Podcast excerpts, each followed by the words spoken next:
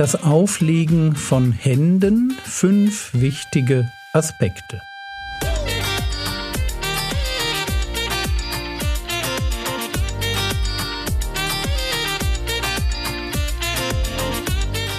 Theologie, die dich im Glauben wachsen lässt, nachfolge praktisch dein geistlicher Impuls für den Tag. Mein Name ist Jürgen Fischer und heute geht es um das Einmaleins des Glaubens. Das Auflegen von Händen. Vielleicht fragst du dich, wie man in aller Welt auf so ein Thema kommt. Die Antwort ist ganz einfach, der Hebräerbrief ist daran schuld. Im Hebräerbrief gibt es nämlich so etwas wie ein Einmaleins des christlichen Glaubens.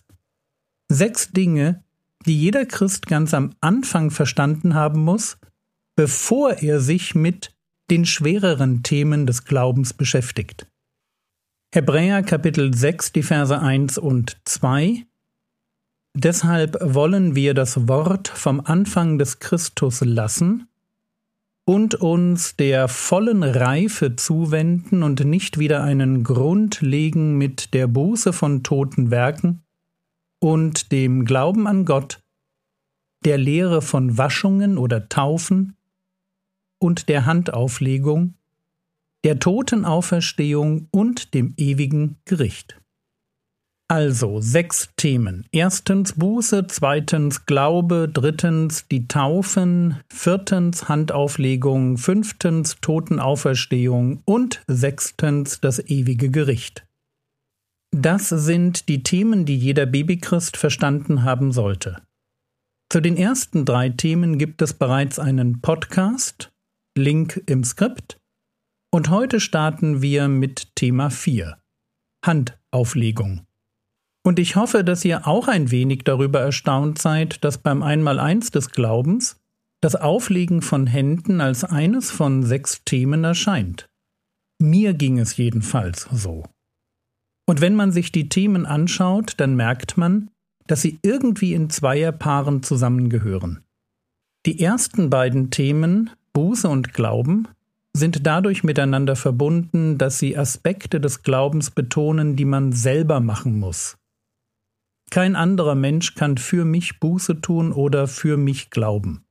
Die nächsten beiden Themen, also Taufe und Handauflegung, sind dadurch miteinander verknüpft, dass sie den korporativen Charakter des Gläubigseins betonen. Taufe und Handauflegung betont meine Zugehörigkeit zu einer Gemeinschaft. Ich werde durch die Taufe Teil einer Gemeinschaft und ich erlebe durch Handauflegung ganz praktisch, wie sich diese Gemeinschaft um mich kümmert. Und auch die letzten beiden Themen gehören inhaltlich zusammen. Es sind sogenannte eschatologische Themen. Sie beziehen sich also auf die Zukunft. Aber kommen wir zurück zum Auflegen der Hände. Das Thema ist also wichtiger, als wir das vielleicht gemeinhin denken. Nun zum eigentlichen Problem. Es gibt in der Bibel nicht so etwas wie eine klare Lehre zum Thema Handauflegung. Was wir haben, das sind praktische Berichte von Menschen, die anderen Menschen Hände aufgelegt haben. Und aus diesen Berichten müssen wir uns jetzt unsere Theologie ableiten. Das ist an sich nicht schlimm, man muss nur verstehen, dass es in der Bibel solche Themen eben gibt. Aber bevor wir uns in der nächsten Episode dann mit der Frage beschäftigen, wann die Bibel das erste Mal von Handauflegung redet, möchte ich euch heute zeigen, wie weit verbreitet das Phänomen im Neuen Testament ist. Und ich mag euch das zeigen, weil ich die Wichtigkeit des Themas unterstreichen will. Wenn der Schreiber des Hebräerbriefes recht hat und das Auflegen der Hände zum Einmaleins des Glaubens gehört, dann müssten wir häufiger auf dieses Phänomen stoßen. Und genau das ist der Fall. Vorneweg noch einmal, was ich vorhin gesagt habe. Das Auflegen von Händen ist ein Ausdruck von Gemeinschaft. Es geht darum, dass ich einer anderen Person zeige, dass sie mir wichtig ist, dass ich mich in sie investieren will. Also körperliche Nähe als Ausdruck von gelebter Gemeinschaft. So und mit diesem Wissen wollen wir uns vier Bereiche anschauen, bei denen wir im Neuen Testament davon lesen, dass Hände aufgelegt wurden. Bereich Nummer eins Heilungen. Das Auflegen von Händen sehen wir bei Jesus. Da heißt es in Lukas Kapitel 4, Vers 40 Als aber die Sonne unterging, brachten alle, die an mancherlei Krankheiten Leidende hatten, sie zu ihm. Er aber legte jedem von ihnen die Hände auf und heilte sie. Aber nicht nur Jesus legt Hände auf, um Menschen zu heilen, sondern auch seine Jünger tun das. In Apostelgeschichte 9, Verse 17 heißt es, Hananias aber ging hin und kam in das Haus, und er legte ihm, gemeint ist Paulus, und er legte ihm die Hände auf und sprach, Bruder Saul, der Herr hat mich gesandt, Jesus, der dir erschienen ist auf dem Weg, den du kamst, damit du wieder sehend und mit Heiligem Geist erfüllt wirst. Erster Bereich Heilungen. Bereich Nummer zwei das Segnen. Matthäus 19, die Verse 13 und 15. Dann wurden Kinder zu ihm gebracht, damit er ihnen die Hände auflegte und betete. Die Jünger aber fuhren sie an. Und dann Vers 15, und er legte ihnen die Hände auf und ging von dort weg. Und dass es sich bei diesem Gebet von Jesus für die Kinder ganz besonders um ein Segensgebet handelt, lesen wir in Markus Kapitel 10, Vers 16. Und er nahm sie, das sind die Kinder, in seine Arme, legte die Hände auf sie und segnete sie. Das ist also der zweite Bereich, das Segnen.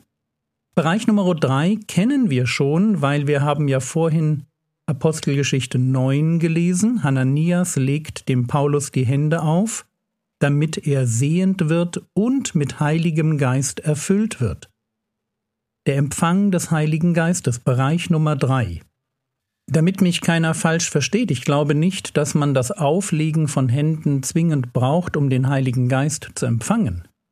Aber es gibt halt auch Stellen wie die in Apostelgeschichte 9, wo der Hananias dem Paulus die Hände auflegt, damit der den Heiligen Geist empfängt, oder die Stelle aus Apostelgeschichte 8, wo erst die Apostel aus Jerusalem kommen mussten, bevor die Samariter den Heiligen Geist empfangen konnten.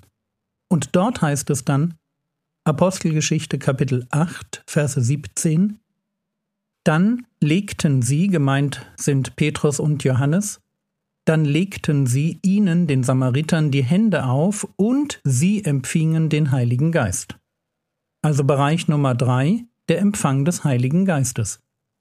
Und zum Schluss Bereich Nummer vier, die Einsetzung in einen Dienst.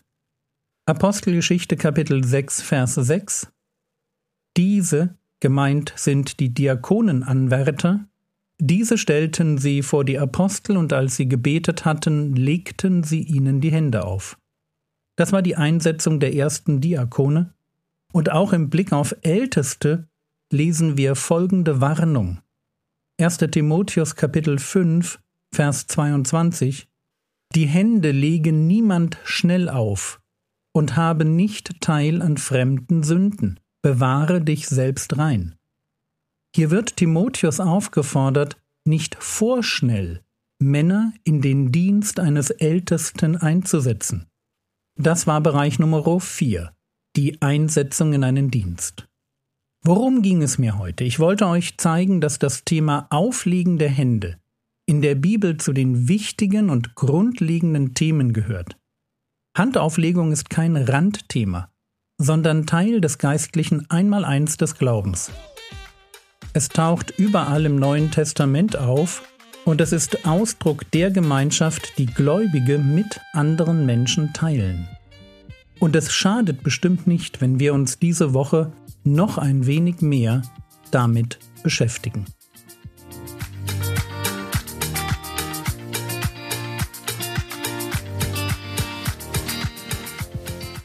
Was könntest du jetzt tun, Du könntest noch einmal in Ruhe darüber nachdenken, was du aktuell schon über das Thema Handauflegung weißt. Das war's für heute. Falls dir diese Episode gefallen hat, teile sie doch mit anderen oder lasse eine gute Bewertung auf einem Podcast-Player zurück. Der Herr segne dich, erfahre seine Gnade und lebe in seinem Frieden. Amen.